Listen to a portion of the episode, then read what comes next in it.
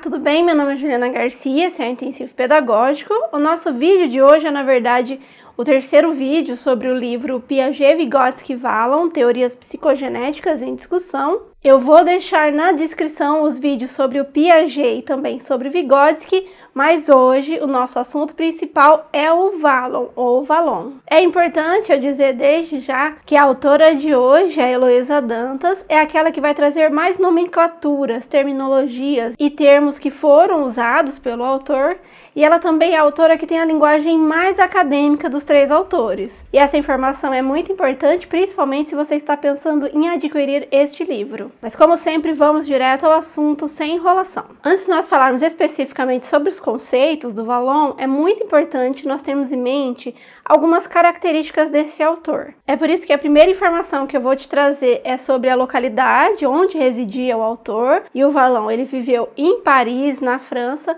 entre os anos de 1879 a 1962. Vallon era médico e atuou durante a Segunda Guerra Mundial. Ele fez o atendimento e hoje em dia ele é um autor muito conhecido, principalmente por abordar muitos temas, todos eles interligados, relacionados. Os temas abordados por Vallon são movimento, emoção, inteligência e personalidade. E esse autor ele estudava tantos temas, principalmente de forma interligada, porque ele acreditava que o ser humano deve ser visto de forma integral, em todas as suas partes, e não somente pelo cognitivo, pelo pensamento, que é o que as pessoas defendiam até esse momento na história. E é por isso que as formas de estudo desse autor, elas serão muito amplas e também abordando vários aspectos, assim como a sua teoria. Ou seja, a sua pesquisa ela vai ter um tratamento que é histórico, genético, neurofuncional, multidimensional e comparativo. A ciência que ele defende, ela é híbrida, que vai verificar tanto a natureza quanto a cultura, o orgânico e o social, e a metodologia que ele utiliza é o conhecido materialismo dialético. O ser humano, para o Valon, ele não é linear, não é absoluto e também não é fechado. Ele também não acredita em uma evolução que ocorre de forma sempre progressiva, sem oscilar. É por isso que no texto você vai perceber bastante a ideia de antagonismo, zigue-zague, de momentos de evolução e involução. Aliás, durante os seus estudos, ele vai verificar bastante tanto os processos de nascimento que ocorre desde o nascimento, indo até o estudo da doença e também da velhice, a involução. É por isso que a autora vai falar que os seus estudos eles vão partir de bases neurológicas e vai comparar as suas equivalentes em diferentes espécies animais em diferentes momentos da história humana individual e coletiva. Feito essa primeira análise, vamos começar a conversar sobre os temas que esse autor vai conectar ou ele vai interligar. O primeiro deles é a relação entre o desenvolvimento motor e as emoções. A primeira informação que nós temos que ter sobre o desenvolvimento motor ou sobre a palavra motor é justamente compreender que o autor vai entender motor e psicomotor como sinônimos. Então a gente vai identificar nos seus livros a utilização dos dois termos. E é a partir de agora que nós vamos falar sobre dois conceitos bem importantes sobre o desenvolvimento motor. O primeiro deles é como ocorre a atividade muscular ou quais são as funções dessa atividade muscular que o Valão vão dizer que são duas. A primeira delas chama-se cinética ou clônica, responsável pelo movimento visível dos músculos, e a segunda chama tônica postural, responsável pela manutenção do músculo parado. É a função mais arcaica. Essa informação, essa descrição é muito importante na teoria de Valon, principalmente quando nós vamos falar sobre emoção. Isso porque para ele essa função tônica, a mais arcaica, ela tem uma relação muito grande com as emoções, ou ela é impactada pelas emoções. Vou dar um exemplo. É muito provável que após levar um susto muito grande ou ter uma surpresa, a gente relate ficar com o corpo mole ou ter uma breve sensação de relaxamento. Segundo o autor, isso acontece porque eu tive uma emoção hipotônica, uma emoção que deixou o corpo na mesma consistência de um boneco de pano. Em contrapartida, o autor vai falar em emoções que são hipertônicas, que geram o tônus ou que nos deixam tensos. Entre eles, a gente pode usar o exemplo da raiva, o ódio ou mesmo a ansiedade. Ficou tenso, lembre-se, é hipertônico. É importante a gente ter em mente que oscilar, né, fazer uma oscilação entre um hipertônico e hipotônico não é algo ruim. Ruim é quando a gente fica em apenas um. A concentração sem escoamento do tônus nestas últimas é percebida como extremamente penosa. Vem daí o caráter prazeroso das situações afetivas em que se estabelece um fluxo tônico de tal sorte que ele se eleva e se escoa imediatamente em movimentos expressivos. É o caso da alegria e também, de certa forma, do orgasmo venéreo. Sobre a função do movimento ou como ocorre o movimento, como ele se desenvolve, esse autor, que era médico, vai trazer uma nomenclatura e, junto a essa nomenclatura, ele vai falar em que parte do nosso corpo isso vai ocorrer ou isso vai se desenvolver primeiro. Há os movimentos reflexos controlados no nível da medula. Há movimentos involuntários automáticos controlados em nível subcortical pelo sistema extrapiramidal. E há movimentos voluntários ou praxias controlados no nível cortical pelo sistema piramidal. Em outras palavras, o amadurecimento das nossas estruturas e dos movimentos, eles vão ocorrer de baixo da espinha para cima, para o nosso córtex sobre o surgimento e o desenvolvimento tanto da efetividade quanto das emoções, o autor vai trazer muitas informações e é isso que a gente vai começar a conversar agora. Aliás, de todos os autores deste livro, a Heloísa Dantas é a que traz mais informações sobre a efetividade. Mas vamos direto ao assunto. A primeira informação que nós temos que ter em mente é que Valon era darwinista. Então ele acreditava que os bebês desde o nascimento gerava uma afetividade, uma amorosidade como forma de sobrevivência. Isso porque o bebê, quando nasce, ele pode movimentar braços e pernas, mas essa movimentação é tão insuficiente que é incapaz de ajudar a criança a se movimentar, a sair de uma postura incômoda. É por isso que o ambiente afetivo que a criança gera, ele é super importante para nós adultos temos essa vontade de cuidar. É por isso que para o Valon a dimensão afetiva, ela possui um destaque central, um local central. Tanto porque a afetividade vai nos salvar nos primeiros anos de vida, mas também porque ela vai ser importante na nossa construção pessoal, a construção do eu e também a construção do conhecimento, a construção da inteligência. A consciência afetiva é a forma como o psiquismo emerge da vida orgânica, corresponde à sua primeira manifestação. Dito isso, em todo o texto a gente vai encontrar várias informações importantes sobre as emoções e inclusive é bem possível que algumas informações dessa você já tenha conhecimento, ou porque viu algum vídeo na internet, ou porque fez algum curso de inteligência emocional. A diferença entre o que a gente verificou em outros espaços para esse texto é mesmo a linguagem. Como eu mencionei anteriormente, a linguagem da Heloísa ela é bem acadêmica e é por isso que a partir de agora a gente vai começar a fazer um diálogo entre a linguagem que a gente utiliza normalmente, mas fundamentando essa informação com uma citação da Heloísa. A primeira ideia que vai aparecer nesse livro é a ideia de que a emotividade ou a emoção pura, ela nos atrapalha no dia a dia. Ela nos cega diante das situações e ela nos afasta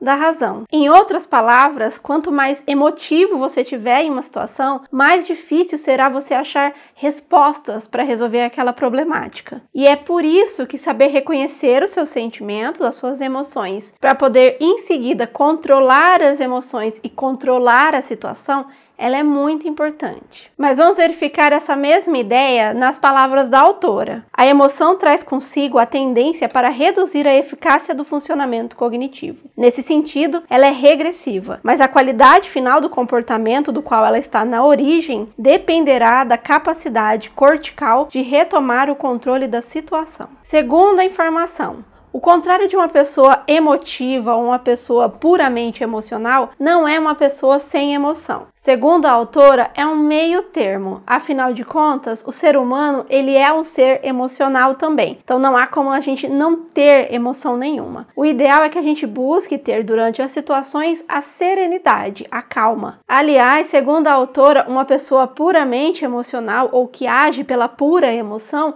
ela é uma pessoa imprevisível. Não existe um estado não emocional, já que para Valon a afetividade é componente permanente da ação e que por isso o que buscamos é um estado de serenidade. Sobre a emoção pura, é possível descrevê-la como potencialmente anárquica e explosiva, imprevisível e por isso assustadora. E está aí a razão pela qual é tão raramente enfrentada pela reflexão pedagógica.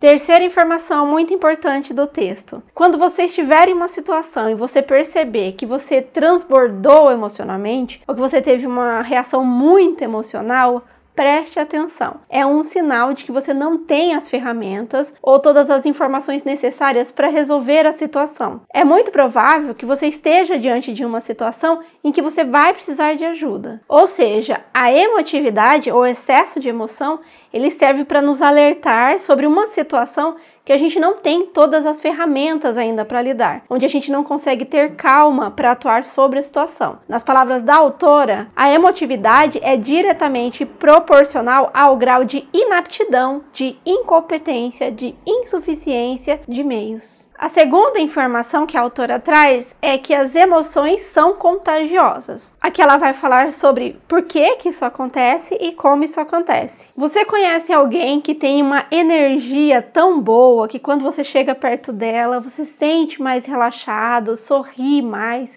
se sente mais expansivo? Pois é, se existe essa pessoa na sua vida, provavelmente você é contagiado por ela. Felizmente, contagiado por boas emoções. E por que que nós nos contagiamos? Porque as emoções são visíveis. Você olha para a pessoa e normalmente consegue identificar por quais emoções, positivas ou negativas, aquela pessoa está passando. E é essa visibilidade que é tão contagiosa. Ou seja, o caráter altamente contagioso da emoção vem do fato de que ela é visível, abre-se para o exterior por meio de modificações na mímica e na expressão facial. Sobre essa ideia de emoções que são visíveis ou como visualizar a emoção, a autora vai trazer dois termos bem importantes para gente. O primeiro deles se chama sensibilidade protopática. Sensibilidade, lembre-se de sensações. Então, sempre que a gente tem algum tipo de emoção muito forte, é bem possível que apareça algumas sensações, como dor no estômago, as sensações viscerais, a respiração diminuída ou a dificuldade de respirar e também algum algum tipo de confusão mental. A autora também vai falar que essa sensação ela vem com uma onda que pode ser de amor, de felicidade, de ódio ou qualquer outro sentimento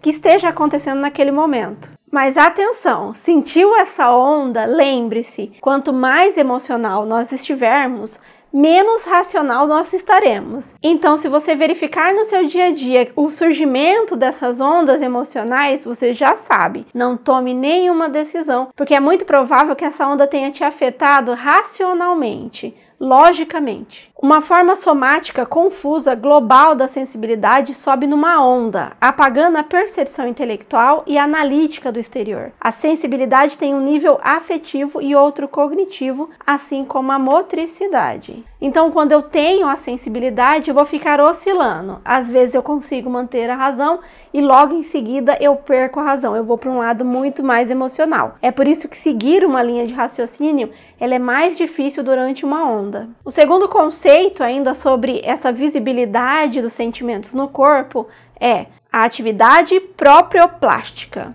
Proprioplástica tem a ideia de moldar o corpo conforme a emoção, ou que as emoções ela tem uma forma própria de aparecer no nosso corpo. A emoção esculpe o corpo e imprime-lhe forma e consistência. Ou seja, ao chegar em casa e ver o seu filho com os olhos brilhando, as expressões mais abertas e uma postura mais leve, provavelmente você chega à conclusão de que ele está feliz. E é por perceber essa atividade tônico-postural de alegria que você é contagiado pela presença do seu filho. A autora, inclusivamente, tem um termo para explicar essa comunicação que ocorre só visualizando a emoção do outro ou o corpo do outro. Ela vai chamar de diálogo tônico, uma comunicação forte e primitiva que fazemos por meio dessa atividade tônico-postural. Então, vimos até aqui que as emoções são contagiosas, elas são regressivas, aliás, ela diminui a nossa capacidade cognitiva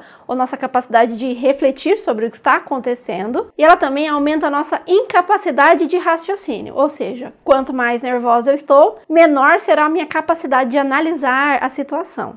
Ter todas essas informações vai ser muito importante para a gente falar agora sobre o último item, que se chama circuito perverso da emoção. O que, que essa palavra, esse termo, significa na prática? Nós já sabemos que as emoções são contagiosas, então eu posso chegar em qualquer lugar e sair com um estado emocional completamente diferente daquele que eu entrei. Ter isso em mente é muito importante, principalmente quando eu estou numa situação onde as pessoas estão em desequilíbrio, transbordando emocionalmente. Por quê? Se eu não tiver isso em mente, é muito provável que ao chegar ou a estar perto de pessoas muito irritadas ou com muito ódio, eu saia do ambiente também com ódio. Mas lembre-se, a emoção ela é contagiosa não só para imitação, eu também posso contagiar os outros. Então, se eu chego em um ambiente com muito ódio, eu também tenho a condição de levar tranquilidade ou de permanecer tranquilo e com isso eu acabar contagiando o outro. Aliás, manter-se com serenidade, com calma, mesmo em ambientes contaminados, com emoções mais difíceis, é um ótimo exercício para a gente entender se a gente tem equilíbrio emocional ou não. Ou ainda, é um ótimo ambiente para a gente compreender se nós conseguimos controlar as nossas emoções. Aliás, eu estou falando aqui em ser humano, porque pode sim ser uma pessoa irritada ou que está tentando me irritar, me tirar do controle, mas também pode ser uma criança fazendo birra no supermercado. Quem vai conseguir contagiar quem? Você que vai controlar a criança e mostrar para ela como ter serenidade mesmo diante da frustração, ou é a criança que vai conseguir tirar você do controle? Romper este círculo exigiria uma elaboração racional da situação, fora do estado afetivo que a envolve. Agora vamos mudar um pouco de assunto de novo. Vamos falar sobre emoção e inteligência. Segundo Segundo o autor, quando nós nascemos, nós somos mais emoção. Aliás, ele fala que a afetividade é o nosso estágio de desenvolvimento mais arcaico. Mas aos poucos, a nossa relação, a nossa interação com o outro vai nos levando para movimentos cada vez mais racional. Lembrando que essa racionalidade ela não é linear. Então vai ter sim momentos em que a gente está mais racional e em momentos que a gente está mais emocional. Por isso que é tão importante conhecer esses sentimentos, saber quando eles estão ativados no seu corpo. No início da vida, afetividade e inteligência são sincreticamente misturadas, com o predomínio da primeira, a emoção. A partir daí, a história da construção da pessoa será construída por uma sucessão pendular de momentos dominantemente afetivos ou dominantemente cognitivos, não paralelos, mas integrados. E sobre esse caminho, essa aprendizagem que vai do mais emocional para o mais racional, ou do emocional para o cognitivo, o autor vai falar em três momentos. Ele vai trazer três fases do desenvolvimento da inteligência. Mas veja, a inteligência, o intelecto para esse autor, ele está completamente conectado com a emoção. A primeira delas é a afetividade emocional otônica se reduz praticamente às suas manifestações somáticas, vale dizer, é pura emoção, é aquela que ocorre logo após o nosso nascimento, é epidérmica, ela está na pele, é demonstrada no toque, por isso as trocas afetivas dependem da presença concreta dos parceiros, e a criança perceberá a afetividade não só pelo toque, pelo carinho, mas também como a entonação da voz. No segundo momento, nós vamos para uma inteligência que é chamada de simbólica ou afetividade simbólica. Depois que a inteligência construiu a função simbólica, utilizar símbolos para representar as coisas que não estão próximas, a comunicação se beneficia alargando o seu raio de ação. Ela incorpora a linguagem em sua dimensão semântica, primeiro oral, depois escrita. Instala-se o que poderia denominar forma cognitiva de vinculação afetiva. E o terceiro chama-se afetividade categorial. Nasce então aquele tipo de conduta que coloca exigências racionais às relações afetivas, exigências de respeito recíproco, justiça, igualdade de direitos. Não atender essas exigências tende a ser percebido como desamor, o que ocorre frequentemente entre adolescentes e seus pais, quando estes persistem em alimentá-los com um tipo de manifestação que não corresponde mais às expectativas de sua nova organização afetiva. Depois dessa explicação emocional, a autora vai entrar em uma segunda forma de divisão de etapas ou estágios, mas agora sobre o desenvolvimento psicomotor. Talvez este seja o conteúdo mais abordado nas aulas imateriais, mas aqui nesse texto ele não é a prioridade, ou não é somente essa prioridade da autora. É por isso que a partir de agora a gente vai começar a conversar sobre como acontece o desenvolvimento motor da criança ou principalmente o que acontece com a criança em cada faixa etária. Lembrando que principalmente Vygotsky e Valon não são muito apegados à idade, eles não ficam paralisados nessa informação. Eles entendem que as pessoas recebem estímulos diferentes das interações que eles têm no local onde eles nasceram e que por isso as idades podem variar também. Mas vamos voltar ao assunto. A primeira fase de desenvolvimento motor ou psicomotor para esse autor se chama impulso emocional. Lembra-se que a gente falou até agora que a emoção pura ela vai ocorrer nos bebês? por isso o emocional. O impulsivo, ele tem relação com a criança ter os movimentos dela ainda muito ligado com impulsos, não é algo controlado ainda. É por isso que o autor vai considerar que nessa fase a gente ainda não fala em inteligência, ou a inteligência ainda não está desassociada da emoção, ela ainda é conjunta. Ele também vai falar sobre algumas mudanças que vão ocorrer aos seis meses onde a criança começa a ter mais atenção para a voz dos adultos, e aos seis meses, quando ela para de olhar somente horizontalmente e começa a visualizar tudo o que está ao seu redor. Também é dito que nessa fase a criança ainda não tem uma compreensão do que é ela e o que é o outro, ou seja, as suas reações são puramente fisiológicas. O segundo período ele vai chamar de sensório motor e projetivo. Sensório motor é uma ideia muito parecida com Piaget. Sensório de sentir todas as sensações,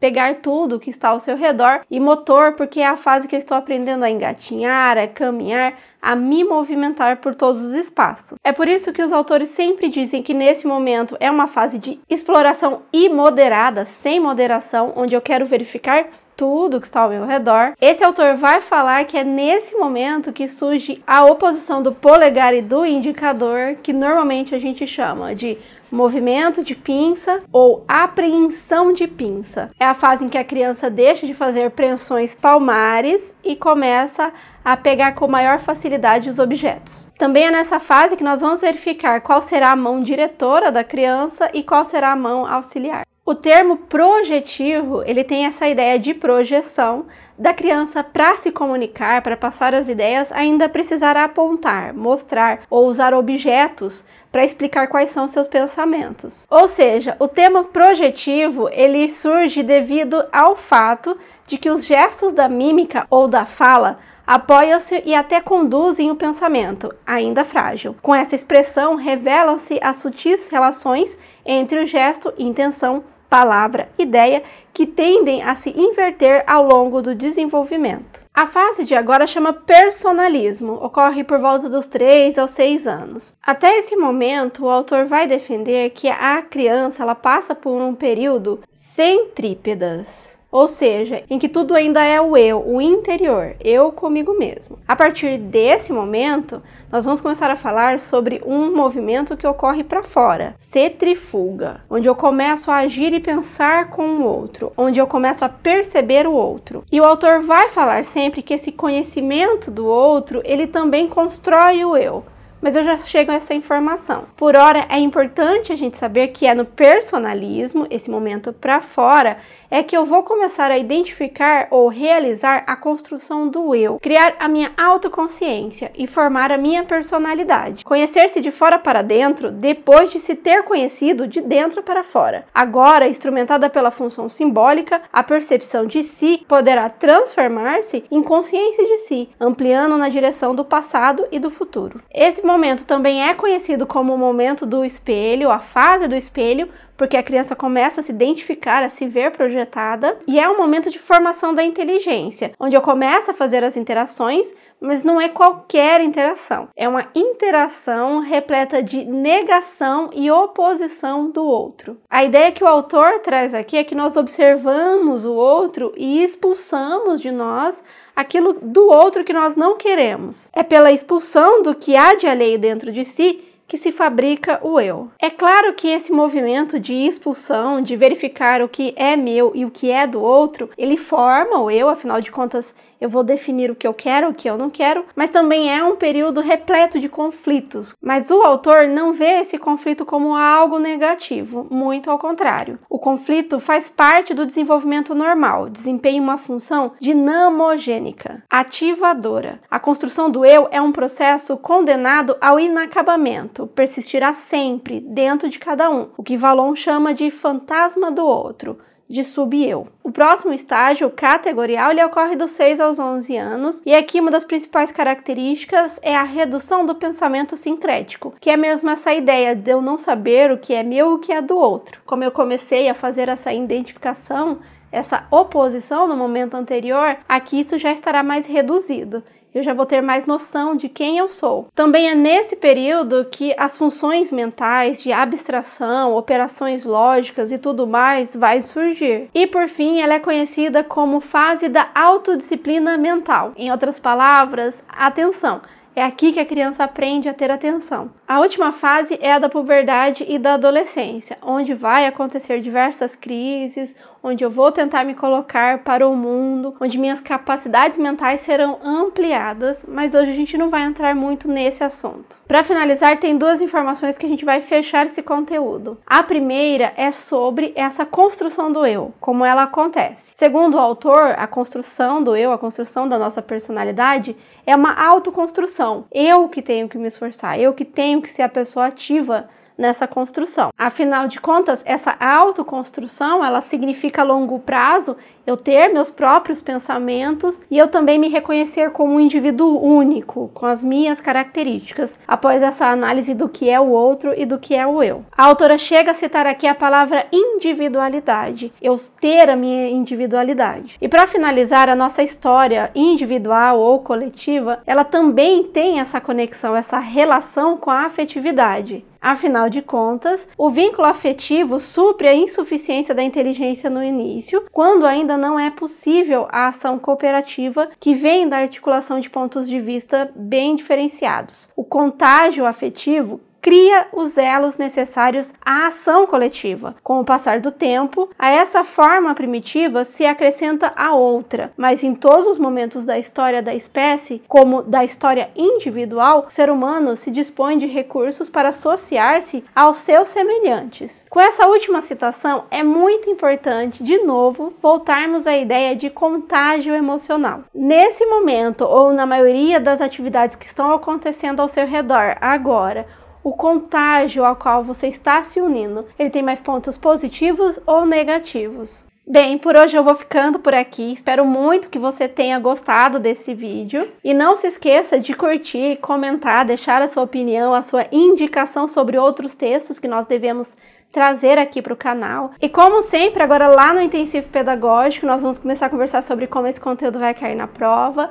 Eu vou resolver algumas questões com você e você vai ter mais 35 questões comentadas somente sobre o Valon para você resolver e não ter mais dificuldade na prova. Lembrando que ao final das três aulas, Piaget, Vygotsky e Valon, você terá resolvido 120 questões só sobre esse livro. Mas como eu ia dizendo, por hoje é só um abraço e até a próxima.